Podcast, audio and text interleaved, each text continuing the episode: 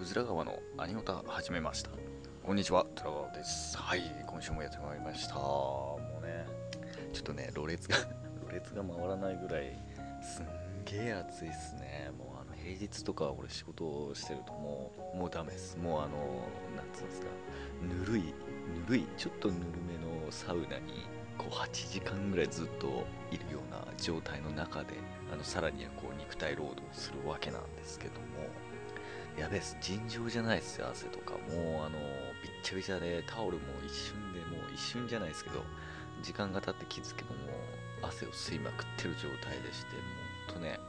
やばいっすね。でまあねまだまだ倒れてないですけどね、うん、なんとかやれてるわけなんですけどももうほんと夏到来ですね。でまあ台風とか来てる時はちょっとちょっと涼しいかな。あのなんていうんですか雲があの雲の量が多すぎて日が入らない時とか、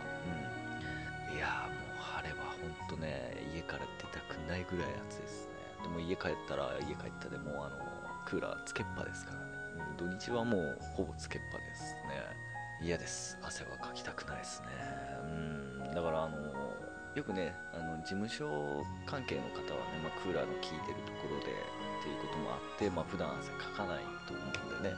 あのジムとか行って汗をかくとかねランニングして汗をかくってこと多いと思うんですけどもね。僕の場合はあの普段から汗をかいてるんでね逆にかきたくないっていうねもうむしろあの1時間おきにシャワーを浴びたいぐらい。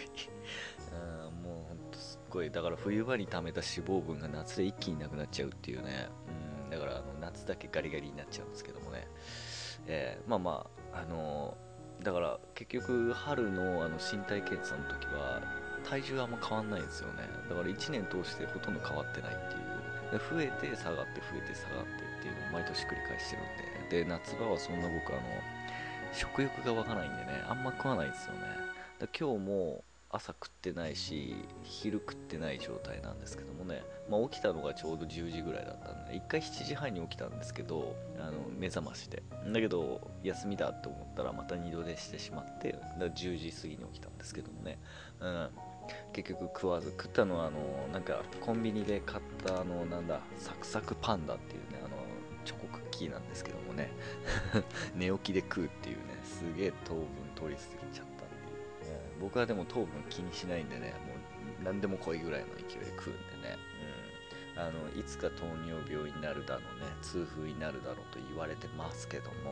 はい、30年間そんな生き方をしています。というね、うん。だから不思議なんだよね。俺病気にな大きい病気になったことがないということでね、うん、入院もしたことない、まあ、入院あったの巻いたあの親知らずを抜いた時だけなのでね。もうその他はほとんど病院のベッドで過ごしたことがないんでね。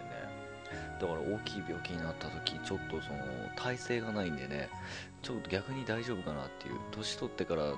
あの大きい病気って結構体力的に負担が大きいって言われてますよね。あの熱なんかも大した熱じゃないけどすごく重く感じるとか子供の頃にね起きた熱とかそんな大した感じではないと思うんですけどね。大人になってくって年を重ねるごとにちょっときつくなるっていうことを聞いてるんでね、えー、だから今のうちにその大きい病気で慣れときたいんですけどもなかなかかからないんでね、えー、まあ片頭痛は常にあるんですけどもね寝すぎると起こるんで最近は寝れないっていうねあんま寝れないっていうかまあ8時間以下、まあ普通か、8時間寝れやちょうどいいっていう、下手したら6時間でもいいかなっていうぐらいなんですけどね、絶対なんか5時半ぐらいに目が覚めるんですよね、どんだけ遅く寝ても。なんだろうなっていう感じじゃあ早く寝ても5時半に目覚めるし、遅く寝ても5時半っていうね、ちょっと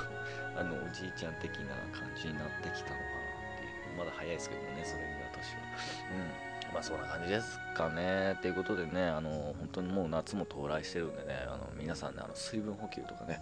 えー、あの、日射病ね、射病にの対策はね、しっかりとっていただきたいと思いますね。部屋にいても、あの、汗をかいてて気づかないうちにね、えー、なってる場合もあるんでね、こまめな水分補給は絶対ですね。これもう毎回口を酸っぱくしていってるんですけどもね、うん。やっぱ水分取ってる取ってないじゃ全然違うんでね、あの僕は水分の取り方がちょっと違うんで、あの 冷蔵庫にあのコーラと、えっと、グレープファンタとあのカフェオーレカフェオーレが、えっと、6本ぐらい入ってるんですけどね。それしか飲み物がないんで、ね、あのいつも1日1本丸飲み下手したら2本丸飲みっていう感じでね。しかもあのもうコップいらねえやっていう状態です。開け口がコップなんでね、えー、あの皆さんの家庭だと普通はまコップ1杯に移して、まあ、ちょうどいいぐらいだと思うんですよね、えー、僕はまるまるあの1本飲んでちょうどいいっていう。朝起きてガブ飲みして腹壊すっていう。ね、えー、それを繰り返してるわけなんですけど 皆さんは絶対真似しないようにしていただきたい。真似する人いないと思うんですけど。ね、えー、僕のあの飲み物はみんながあの水とかねお茶と思うんですけど僕はその代わりがカフェオーレなんでね、え、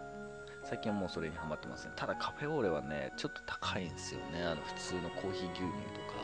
あの辺の辺りに比べると,、えーと、これ僕ね安く買っても150円前後で買ってるんですよね。普通のカフェオレあのなんだコーヒー牛乳系とかって安くて昔はね前はあの消費税上がる前は95円とかで売ってたんですよ、うん、で今は105円とかなんですけどもねあの 1000ml、うん、なんですけどもね、まあ、今120円台かな。110円か120円とかっていう相場なんですけどもね、うん、だったら別にカフェオレでいいじゃんって。値段30円か40円しか変わないでね。それでうまい方飲んだ。僕カフェオレマイルドカフェオレがすっごい好きで、うん、あの 500ml もよく飲むんですけどもね、えー、でもそれだと100円でその値段なんで、女性ミリリットル150円で50円もお得なんでね、えー、1000ml をね、大量買いするんですよ。だからあの日曜日に買い出し行くんですけどもね、1週間分。その時にあの僕はあのカフェオーレを5、6本バーっと取るんですけど、そしたらそこの枠だけなくなっちゃうっていうね。うん えー、まあ、あの、ちょっと、ちょ、ちょ、ちょっとした僕のリッチな、え、飲み物であります。はい。マジね、あの、こんなんで喜べる幸せっていうね、すごいいいですよ。はい、ということでね、あの今週 今週の、えーと、アニメの感想なんですけども、今、今ちょうどあの放映中なんですけどもね、うん、あの今だと3話ぐらいまで来たんかな、今日で。えー、もうあのね、すっげえハマりました。俺も超大好きになっちゃったんですよ。うん、あのタイトル名がね、えっと、プリズンスクールっていうね、監獄学園っていうやつなんですけども、これ皆さんご存知ですよね。えー、これすっごい面白くて、で、あのー、最初僕アニメを1話見た時にね、なんか結構グロい内容なのかなと思ってて見てたんですけども、違いましたね。すっげえギャグ漫画でしたね。エロとギャグがこう混ざった感じで、うん、それを見た瞬間に、あの、原作買いに行こうと思って、その日に買いに行ったんですよ、本屋さんまで。そしたら17巻まで出てて、おい、やべえぞ、これ17巻か。で、1冊550円っていう値段なんですけどもね、えー、その日中にあの17巻まとめ買いしましたね。うん。諭吉さんを払いました。でもね、それを払う価値はありましたね。あのー、アニメだとまだ全然進んでないんで、あの言うとネタバレになっちゃうんで言わないんですけども、17巻まで見た感じでいくと、あのー、僕完全ね、あのー、まあ、キャラクターは紹介もしてくるんですけどね、えーと、緑川花っていうあの裏生徒会初期っていう女の子がいるんですけども、まあ、まあ内容は多分アニメ見た人とか原作見た人は知ってると思うんですけどね、えー、かなり変わったあの女の子なんですよね、えー、で空手が得意なね、うん、女の子なんですけどもこの子の性格にやられましたね、えー、喧嘩って烈んですよ。だからあのまあ、このプリズン学園っていうのは、まあ、あの女の子の学園だったんですけども、まあ、あの学園長の粋な計らいで男子生徒を入れて共学にしようっていうね、えー、目論みがありまして。で、まあ、そこで選ばれた5人がいるんですけどもね。ていうか5人しか来なかったのかな。ちょっとあの全てきちんと見てないんであれなんですけども、うん、その5人の男ババーサスっていうわけじゃないですけどね、えー、の日常な感じのアニメなんですけどもまあ第1話でもやらかすんですよね。うん、やらかして監獄送りなんですよ、まあ、学校の敷地内にある、まあ、特別施設があるんですけど、まあ、そこに男どもがぶち込まれてですね、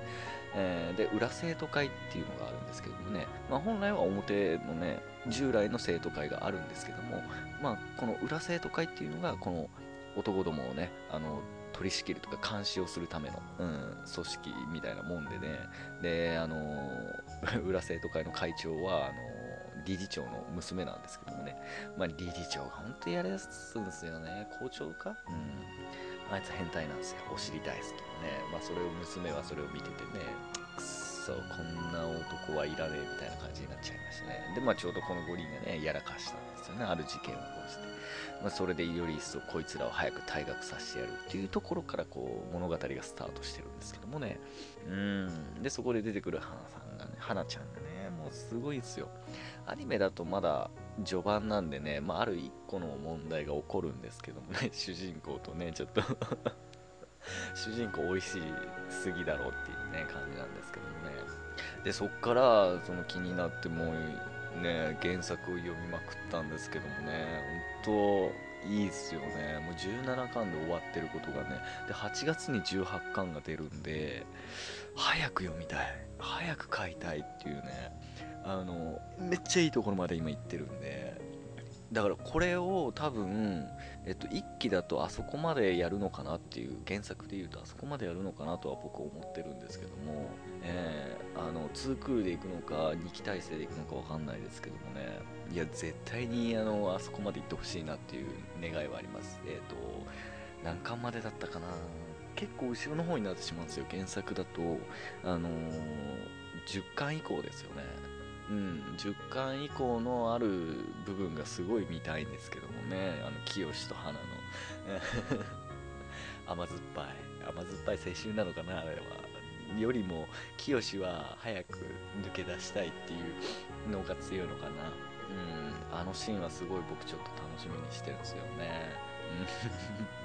まあ分かる方は多分分かると思うんですけどもね、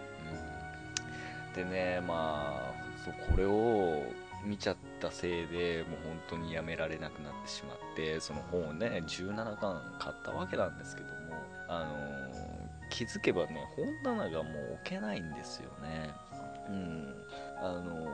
ー、まああの断末もねあの単行本集めてて断末はまだ5巻ぐらいしか出てなかったんでね、えー、まあ、そんなに量は多いわけではないんですけどもねまさかプリズンスクールがこんだけ出てるとは思わなくて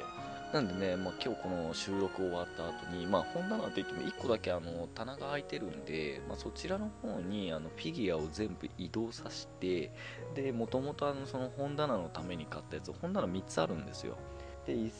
個でだいたい100冊程度は入るんで、なんでま人形で埋まってた分を全部別の棚に移動させて、そこに入れていこうかなと。うん、思ってますね。で他にもいっぱい欲しいもんがあったんであののんのん日和とかも買おうかなと思ってたんですけども。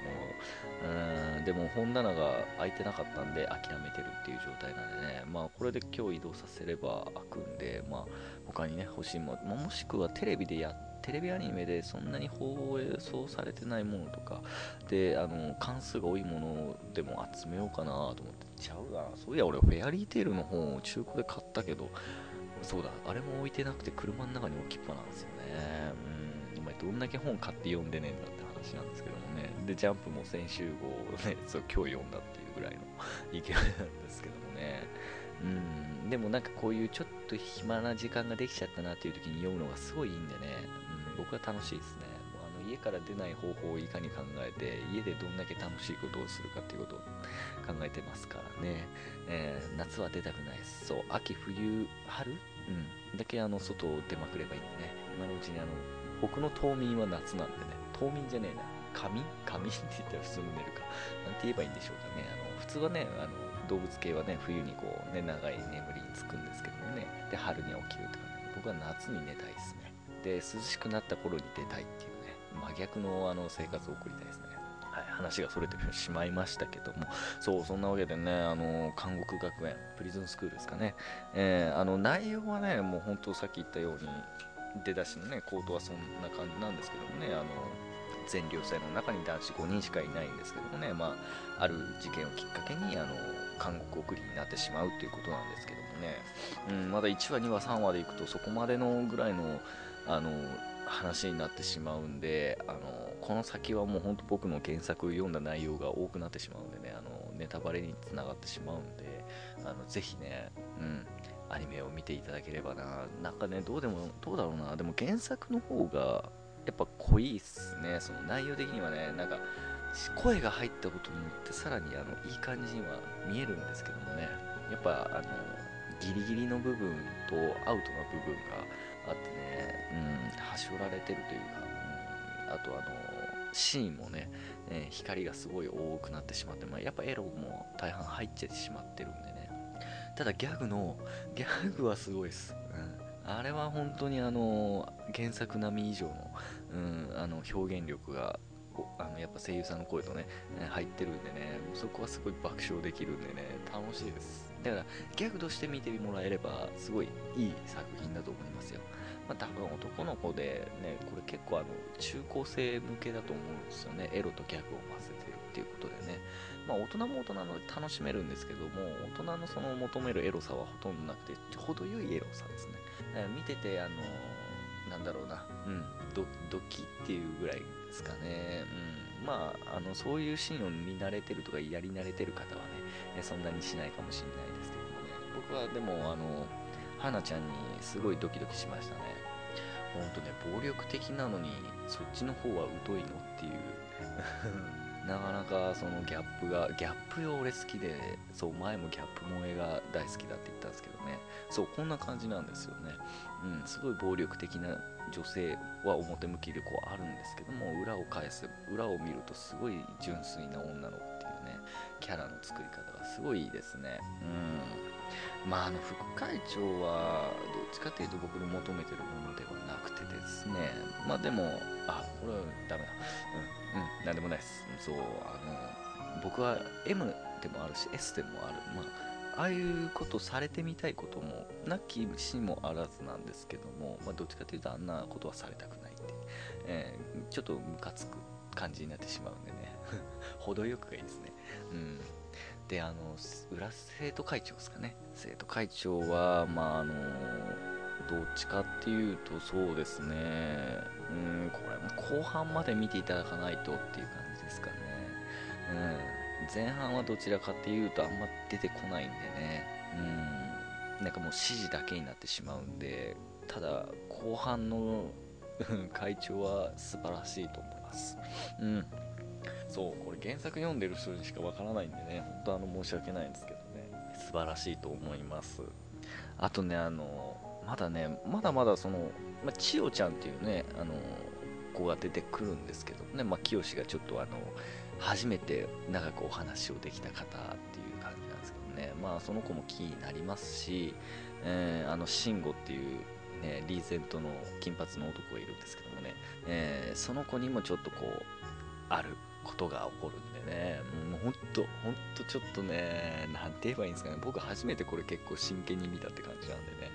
えー、すごい楽しみにしてるんですけどもね、あの、アニメの方は、うん、今後どういう表現をしていくのかっていう感じですかね。だから結構ギャグの方のその表現力を楽しみにしてるんで、エロはまあいいかな、どっちみちあの規制が入るんで、えー、それはまあ原作の方で楽しめばいいとして、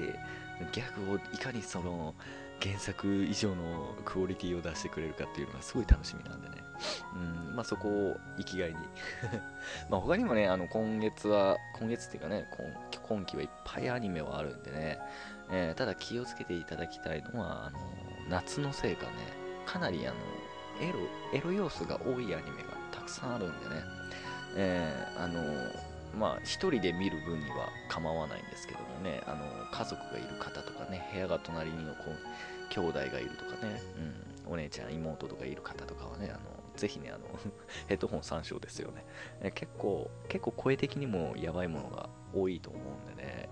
うん、春とかはね意外に別に、うん、そのまま抜いてみてもうん、変な部分はないアニメが多かったんでね、別に気にせずっていう感じですけど。ね、まあ、ただ親兄弟がね、アニメ見る人はちょっとって思われてる方はちょっとね、あの、肩身の狭い思いをすると思いますけどもね、僕は逆なんでね、あの、お、フルオープンで行くタイプなんで、あの、姉貴んち行ってもちょっとパソコン貸してってアニメを見るぐらいなんで、で、子供たちも結構その面白いものだったら見る、さすがにその子供たちがいるんで、あの、卑猥なアニメは自分一人での部屋で見ることが多い。家でね、うん、見るんですけども。のなんかのんのん日和とかねああいうのほほんとした感じとか笑えるアニメとかは一緒に見たりもするんでね、うん、そうするとね結構これ何どういうやつとかね、うん、ははは面白いこれっつってね自分で探したりとかもし始めたりもするんでね。そうああいう健全でギリギリなギリギリじゃないな健全なものだったら子供と一緒に見れるなっていう。だからのんのん日和系のものをもっともっと出してほしいですよね。その年齢層問わず。あれ大人の方にはすごい癒されるアニメで子供から見ればなんか自分と同じ世代だと思うんだあのああいう番組は。田舎ではこういう遊びしてるんだねとか昔あった関係りとかあのゴム跳びとかね今の子たちはやんないじゃないですか。やっぱゲーム系ばっかとかさあのテレビ見て家から出ないとか多いじゃないですか。だからああいうのんの日和って田舎ならではの遊びっていうのがいっぱいあると思うんでね。まあ鬼ごっことか多分知ってると思う、なんか昔ながらの今はもうなくなりつつある遊びとかっていうのを入れた感じのアニメがあるとすごい家族みんなで見れますよね、うん、だからやっぱトトロとかね、まあ、言うとあのジブリ系ですかねああいうのは人気高いじゃないですか。だからああいう番ああいうアニメをちょっと入れてもらえるとねうんすごいいいですよね。だから今回はね「のんのん日和」は僕の中では待ちに待ったあとワーキングもいいですよね。エロくエロさがないけども笑いがある。であのかつねあのやっぱその仕事をしつつの日常なんでそういうちょっとしたね、子供はどう捉えるかわからないですけどもね、中にはそういう、あ、仕事ってこういう、まあ、ああいう捉え方しちゃいけないんですけどもね、えー、裏裏方の仕事ってこういうことやってんだ、ファミレスは、みたいなことも、知識的にはね、うん、入ると思う、まあ、あれ100%が正しいあの仕事の仕方ではないですけどね、えー、豆知識的な感じにはなっていいんじゃないでしょうかね。そう、ああいうのをどんどん入れてってね、うん。いけばいいと思いますけどもね。俺何話してんだろうな。そう自分の子供がいたらそういう風な感じの教育をしつつ一緒にアニメを見てなんかこうスキンシップを図っていきたいとかコミュニケーションを取っていきたいっていう気持ちがありますね。本当ねあの一般の方から見ればダメな親になりそうだなっていう風な見方をされますけどもね。意外にあのー、よく言われるのが、うん、あんたは絶対にあの親バカになるだろうっていう、うん。とかねあとあんた優しすぎるから何でも言う子供の言うこと聞きそうだね。あれ欲しいっつったらすぐ買いそうだよねとか。言われそう言われよく言われますねそういう感じでまだ実際子供乗ったことないんですけどでも自分でもちょっと思ってますね。自分で子供持ったらすごい大事にするなっていうしそうだなっていうだって他人の子供見ててすごい可愛いと思っちゃうんでね。あの欲しいもんをこうねあじゃあはいお小遣いとかああれ欲しいのはいじゃあ買ってきてあげるとか、うん、だから、うん、姉貴の子供にもいろいろしちゃいましたからね。DS 買ってあげたりとか PSP あげてみたりとかゲーセン行ってあれこれ欲しいっつったら取れるまでやってみたりとか、タブレットまで買ってあげようかなと思ったらそこまではやるなって言われちゃったんで、うん、まあほんとねそういう感じで見ててそのロリコンとかではないんですけどもなんか子供の成長とともにあの子供の笑顔ですかね。うん最近あの結構無表情な方が多いじゃないですか。でコミュ障とかねあのコミュニケーションの取りづらい環境とかになってしまってあの家に結構閉じこもってゲームばっかやってるんでね人との関わり方がよくわからなくなってしまうまあ、そこをやっぱね、まあ、自分もちょっと少なからずその緊張してしまうのと、まあ、コミュ障ではないですけども人と喋るときあの仕事上はきちっと目を見てこう喋るんですね。仕事っていうのをねあのちゃんと僕はあの腹に落としてやってるもんですから目を見てその打ち合わせとかちゃんとやるんですけどもあの普段そう普段がわりかしあのちょっと恥ずかしくなっちゃって目が合わせれないんですよ。喋れる時は。あのすっごい仲いい友達とかだったら合わせるんですけど初めて会う方とか、うん、なんかひょこっと連れてこられたあの男女問わずですけど合わせれないんですよね。ちょっと恥ずかしくなっちゃって、うん、でそういう人間になるとちょっと大変だな将来的に大変だなということもあってあの子供のうちがいろいろこう接してねあのバカな大人を演じてみたり真面目な大人を演じてみたり、いろいろなこう感じをして大人ってそんなにあの怖いもんじゃないよっていう、うん、とかあとそのあんまりその慣れ親しんでない風でもこう大丈夫なんだよっていうのをこうつく遠回しなんですけどもね、えー、あの見てもらえたらなっていうのもありましてそういう子供と接して、うん。あのやってるわけですもんね、まあ、ある程度の距離を置かないといけないんですけどもね、うん。やっぱそのあんまりそのあれでもいいよこれもいいよってやっちゃうとあこの人はこういう風に何か言えば買ってくれるんだっていう大人なんだっていう風にちょっと勘違いされてもいけないんでね。ある程度距離を取りつつもでもあの笑顔を見るとかもやってあげたいっていうね。そのすごい悪のない笑顔なんてねすごいいいですよね。純粋に嫌なものは嫌って言うし嬉しいものは嬉しいって言うし好きなものは好きって言うからね。そう。だからいいなと思うんですよ。だからそういう感じの大人がいればいいんですけどもね。やっぱ悪魔はいっぱい潜んでますからね心の内に。やっぱそれだけの経験を積んでるからこそ、えー、悪が出てきてしまうんでしょうかね。うん本当にね。クソ違ってね。はいそんなことは。言ってけど。ね、結構プライベートな話がまた入ってしまいましたけども、うん。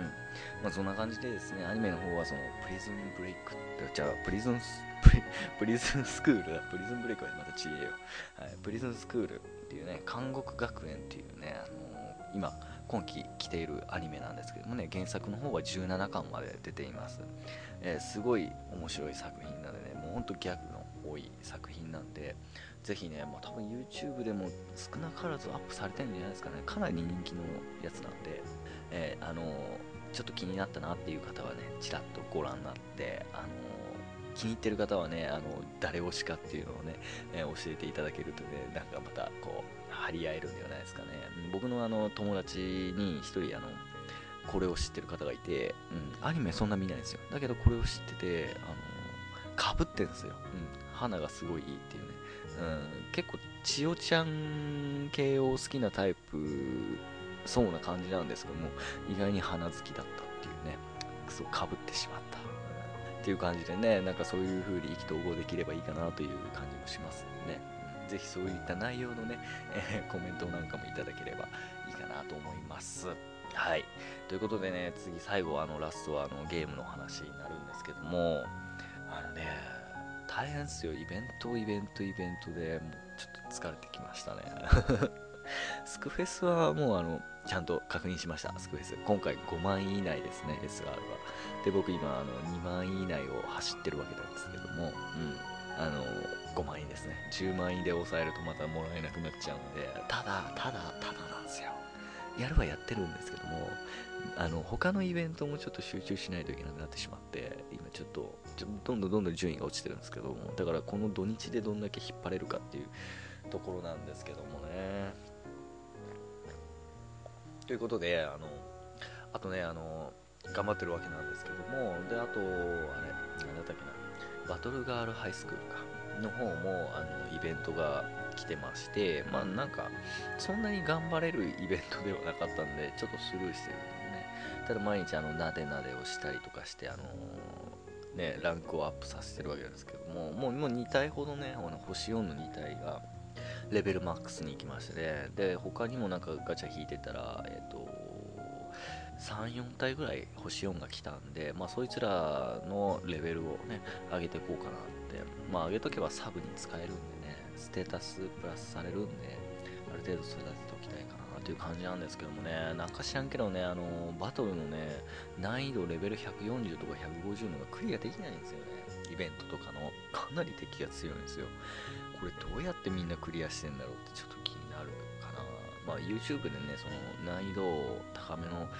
ダンジョンクリアしてる人のを見ればわかると思うんですけどもね。鬼畜ですよね。あそこまで育てないといけないのかと思うと、武器もやっぱ S ランクまで持ってって重ねて重ねてね、攻撃力を上げといて、で、さらに自身のキャラクターのステータスとかも上げとかないといけないですしね。で、まあ、3種族ですかね。まあ、大体あの、ソードかスピアですよね。で、ガン入れて、あと魔法ですね。で、回復ですよね。うん、ハイリーディング、ハイヒーリングのキャラ持ちを入れていかないと結構きついですよね。あの、たばやって食らうとこまめに回復してってやらないと、うん、クリアできないと思うんでね。まあ、僕まだハイヒーリングを持ってるあの星4キャラがいないんで、星3とかも。いても全然鍛えてないんでね、全然使えないんですよだから。ちょっとその辺も踏まえてやっていかないと攻略は難しいかなと思って。うん。まあね、そんな感じでちょっとぼちぼちやってるんですけどもね、今一番力入れてるのが、またモンストに戻ったんですよ。うん。っていうのも今、あの、ストリートファイター4ですかね、ウルトラストリートファイター4か、えー、のイベントが来てまして、で、あのー、サガットっているじゃないですか、うん、サガット。あれが降臨で来てるんですよ。で、ベガも降臨であるんですけども、ベガはあの常時じゃないんでね、時間と日にちであれ来てるんで、サガットはもう常時今、残り5日間なんですけどもね、えー、で、こいつを今俺、40体ぐらい集めたんですよ。えー、で、何が言いたいかっていうのはもうもちろん察しがつくと思うんですけども、今回運曲をサガットで作ろうかなと思ってます。うん。やっと2体目の運曲。あの、前はね、あの、あの、徳川の方をね、運曲しようと思って、あの、40、53体ぐらいまで集めてたんですけどもね、なかなかその降臨時間と僕の時間が合わないんですよね。だいたい仕事中に来てたりするんで、やれねえじゃんっていう感じで53体で止まってるんですよ。うん、まあこれもすぐ運曲できるならしたいんですけどもね。ただ今どっちかというとそのサガトは常時やってるんで、それをもう、ただあの、他の降臨と違って、あの、なんだ、ノーコンとスピクリーとノーマル、あの、あそこでは落ちないんですよね。うん、常時なんで。常時であんなんだったらすぐ運曲できてしまうんで、どこで落ちるかっていうと、ボスを倒した際に必ず1体、あの、究極の方ですかね。1体確実に落ちる。で、稀に2体落ちる時がありますね。うん。あれ結構ね、2体落ちることは稀ですね。僕はあの、何回かこう、なんだ、ショットをミスったりとか、気を抜いたりしてる時に負けちゃうんですけどもね。でコンティニューした時に、たまにそれで2体落ちる時があるんですよ。うん。だからまあ別にいいかっていう感じなんですけどね。まあでも体力1個使って回復すると2回走れる、うん、ちょっともったいない気もするんですけどもね。うん。まあそんな感じで今40体ぐらいをめどに集めてるんで、で、この土日で残りのね、えっと30体、30体落とせば運極なんですよ。はい。もう土日集めたいですね。平日はもう、あの、仕事で体力すべて吸い取られてるんで、やる気が起きないんでね。うん。この土日で確実に収めたいですね。なんで、あの、ツイッターの方でね、運極完了がしたらアップしようかなとは思ってるんですけどもね。うーん。あ、で、その使ってるキャラクターが僕ね、あの、信長の究極と、えーと、あと、ルシファーか、と、えー、おりょう。で、フレンドも、えっ、ー、と、フレンドは、えっ、ー、と、なんだったっけな。あルシファーか信長を使ってますね。うん、X ではないですね。通常の方のあの、まあ、究極なんで通常しかしてないか。神化だから。うん。まあ、そっちを使っ、それをメインであの、回周回してるわけなんですけども、まあ、約大体6分弱ですかね、1回クリアするのに。うん。やっぱルシファーのエナジーサークルがすごい強いんでね、で、俺、熱き友情の特急だったっけな、を身をつけてるんで、それで、あの、あの友情の攻撃力を上げて、で、フレンドさんも結構そういうのがついてるんで、まあ、そこであの、まず雑魚キャラをね、あの排除していかないといけないんで、雑魚キャラが結構あの強いんですよね。しかも相手光なんで、かなり食らうんですよ。なんで、雑魚キャラを排除しつつも、あのターンが空いたらボスに集中攻撃とかね。で、サガットは、えっと、3, 3ゲージなんで、最初の2ゲージはわりかしあのー、スコスコにやれるんで倒していくんですよ。ザコキャラを倒しつつね。で、ラストの1ゲージになったら一斉にあの、ストライクショットを打ちまくる。うん。で、ルシファーに関してはあの全員動くんで、まあ、それでザコキャラを消しつつ、あの、HP を削るんですけどね。で、お量で、お量はそうだ、お量は2ゲージ目ぐらいのところにビットンがいますよね。あいつをぶっ飛ばすんですよね。あの僕は結構あのアンチダメージウォール系を全員背負っていくんで、ああいう風に重力バリアのビットがいるとね、結構めんどくさいんですよね。あそこで引っかかっちゃって反射しないんで、うん、で、貫通もあんまり入れていかないんで、だからその場合、あの、お量でそこをぶっ壊して、みんな走れるようにしとくっていう感じでこう作るわけなんですけど。で、それでうまいこと言って、今40体、うん、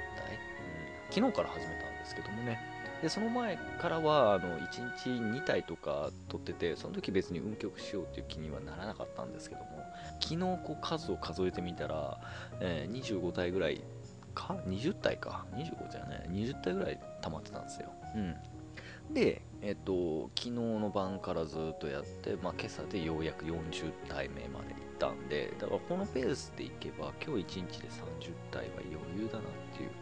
うん、で6分なんでサブ618,180分なんで約200分あれば、えっと、30体はいけるんでだから別に余裕でいけるなっていう、うん、合間見ながらっていう。でそれを動かしてるときはあの YouTube のラジオ番組があるんで、まあ、その辺の僕の好きなアニメのラジオのやつを聞きながらやるっていう感じですかね、うん、結構あのいろんな声優さんを知り始めてきてるんで、まあ、そちらの知識も入れてこうかなってたまにいるんですよあの声優さんの話をさこの声優さんこのキャラクターあこのキャラクターってこの声優さんだよねって言われるんですけどもあの僕正直わかんないんで。何しろまだあのアニメアニメ小学生なんでね小学1年生なんでアニメに関しての知識とあと声優さんに関しては、ま幼稚園児並みのレベルなんで、やっと覚えたのがあの花沢とえ戸松とかね。あと松岡。修造じゃないですよ。松岡。ぐらいしかまだね全然本当あと北襟とか言われてる人もいるし。うん。戸松とかさっき言ったとかね、まあ、その辺しか本当知らない。あと神谷っていう人も最近知ったしあのワーキングのね、えー、やってる人とか。あの荒木さんのやってる人もう神谷さんかあれ。だよね。うん。とそういう感じでちょっとずつなんですけどようやく知り始めたって感じでほんと全く興味がなかったんでね声優さんのことも。でもこういうなんか YouTube で流れてるラジオ番組を聞いてるとあこの人がそういう声やってたんだって言ってでしかもなんかそのラジオ番組ってそんなにアニメのことをそんなにぐだぐだ喋ることはなくて僕みたいにこうアニメがこうこうこうでこういうストーリーなんですよっていうんじゃなくてなんかプライベートなこんな感じの話をすることが多くて結構あこの声優さんたち面白い人たちなんだっていうのね。うん。あとあの うんそう。まあそれを見つつ聞きつつあの手がね開くんでその間にそのスマホをいじりまくるっていう感じなんですけどね。でアニメ見るときはスマホ一切いじれないんでうん。あのがっつりアニメを見てるんでね。だからこううまい感じでこう日々やってるわけなんですけどもね。だから余裕がね本当あのここ今自分が座ってる席が動く余裕がないんですよ。もうトイレ行くぐらいしか、うん、トイレ行く風呂入る飯食う以外はもうずっとここにいるんで。なんで夏はあんまり呼ばれたくないですね正直な話っていうとこなんですけどもね。うん、で逆に秋冬春はあのどっちかというと体力的にまだ大丈夫なんでね。で呼ばれても大丈夫だしその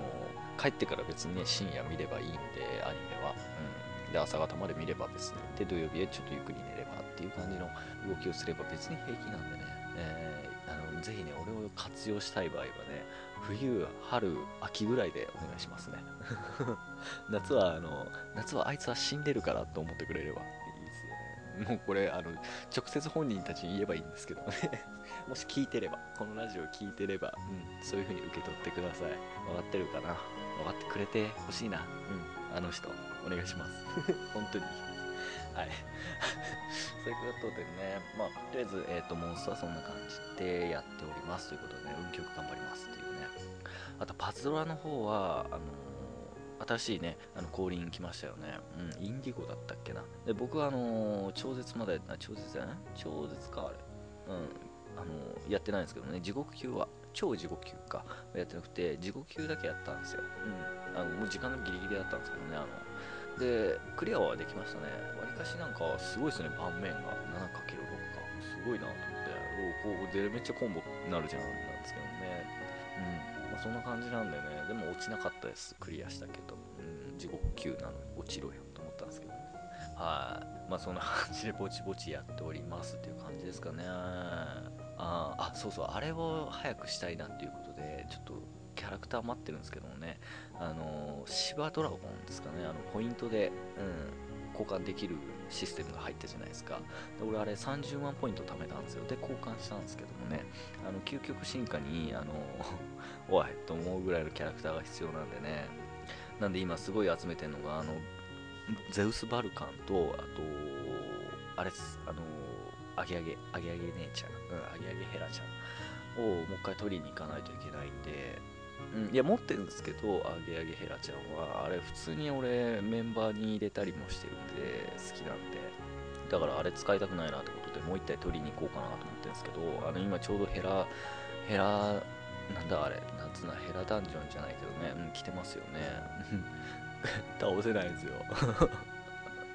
倒れないんですよ。ラスバストルでね、絶対なんか俺やられてんすよね。下手くそなんで。あ、パズル力も下手なんですけど、あの、キャラの使い方がいまいち分かってなくて、調べりゃいいんですけど、調べるのめんどくさくて、好きなキャラクターだけをボンボンボンボン突っ込んでるっていう感じで、うん、スキルとか無視っすよ。うん、とりあえずあの、うん、とりあえず入れとけみたいな感じでやってるんでね、もうほんとめちゃくちゃなパーティーなんですけどもね、でもそれでクリアしてるんで、いろいろと。うん、まあちょっと 変わった人間ではありますけども。はい。まあそんな感じでバズラもやってるって感じですかね。まあ他のゲームは今わりかしちょっとストップしてるんで、もそのやってるのがパズドラモンスと、あとバトルガールズ、バトルガールハイスクール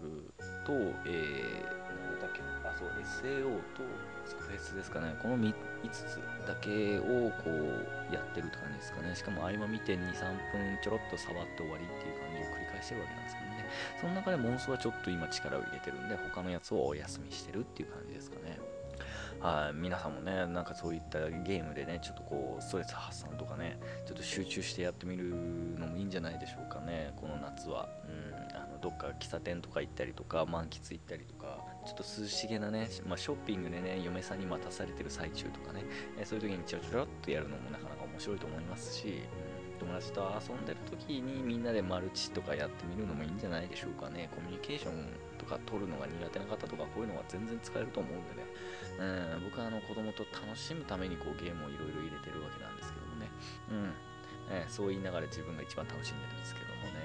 まあそういった感じでね、すごいやり方によっては楽しい方法はいっぱいあるんでね。えー、ぜひ皆さんもね、そういった感じでゲームを楽しんでいただければいいんじゃないでしょうかね。と、あとアニメの方は今回はあのプリズンスクールっていうね、今、えっと、アニメが公開されてる内容ですごい楽しい、笑えるギャグアニメで少しエロが入ってる、もうかなりエロが入っちゃってるって言ってもいいと思うんですけどもね、うん、入ってるわけなんですけども、すごい見やすくて、えっと、楽しいアニメなんでね、ぜひ、あの、機会があればご覧になられてはいかがでしょうか。と、最後に、まあ僕のそのプライベートな日常生活の話も交えたきたわけなんですけどもね、まあ、次回もまこういった感じでね、あの多分過去アニメも、えっと、どんどんどんどん出していく予定なんですけども、もういや最新のアニメもすごい面白いんでね、そちらの方も感想を言っていける状態にしていこうかなっていう。うん、なので、皆さんも知ってるよっていうのはあると思いますけどもね、例えば僕、偏った知識でこう発表してしまった場合に、ね、あのちょっとそこは違うよ、こうこうこうだよって言ってもらえればいいですし、逆にあの意気投合する場合があった場合はね、ああ、その進行でよかったよねっていうふうに言ってもらえたらすごい嬉しいんでね、えー、そちらの方も楽しみにしていますので、どしどしとあのメールの方とかコメントをくださればいいかなと思います。はい。ということで今回はこの辺で終わりたいと思います。それではまた次回、さようなら。